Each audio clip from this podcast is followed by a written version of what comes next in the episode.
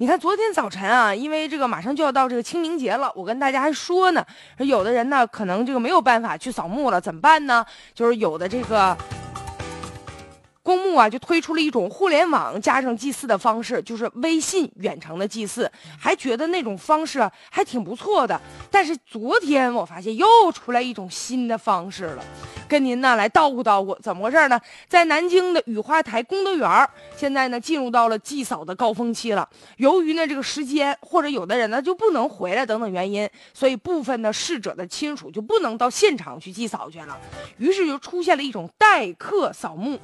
这代客扫墓和我昨天说那微信呢，完全是两回事儿。就是你就看吧，这爱乐环绕，然后呢，有一些男的穿着西装革履的，手里捧着鲜花，表情十分肃穆，站在一座墓碑前，然后弯腰献花鞠躬。旁边关键是有一工作人员全程拿着手机现场进行直播，这亲属呢就可以通过这个公墓的官方微信公众号啊，输入密码就可以呢全程观看这个代扫的过程了。要说现在确实啊，很多人就是原本是想回家扫墓的，但是可能由于各种原因吧，回不来，所以就出现了这种代客扫墓的这种情况了。其实吧，这个早在五年前就曾经有过，那个时候吧，就出现的时候，大家就有点接受不了。你比如说，当时啊，就有这什么买花啊、烧香啊，还有磕头啊、哭丧啊，只要但凡你愿意掏钱吧，反正这服务是一条龙的。就是更夸张的吧，就是祭拜的过程。你比如说像磕头啊、痛哭流涕呀，这个基本上都可以用钱来实现。哭坟三分钟收费一百块钱，如果要是磕头的话，那你砰砰磕你就得多交钱了，加收百分之五十的费用。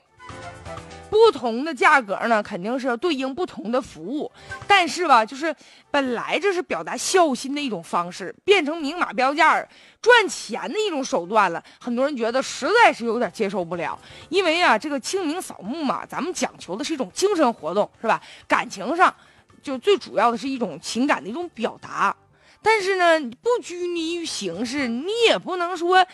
用钱来代替吧？那还有什么意义吗？而且据说这些业务员呢，也是你也不认识人家这个逝者，哎呀，那哭的，我记得好像赵本山原来有个小品嘛，那帮哭队的，你说，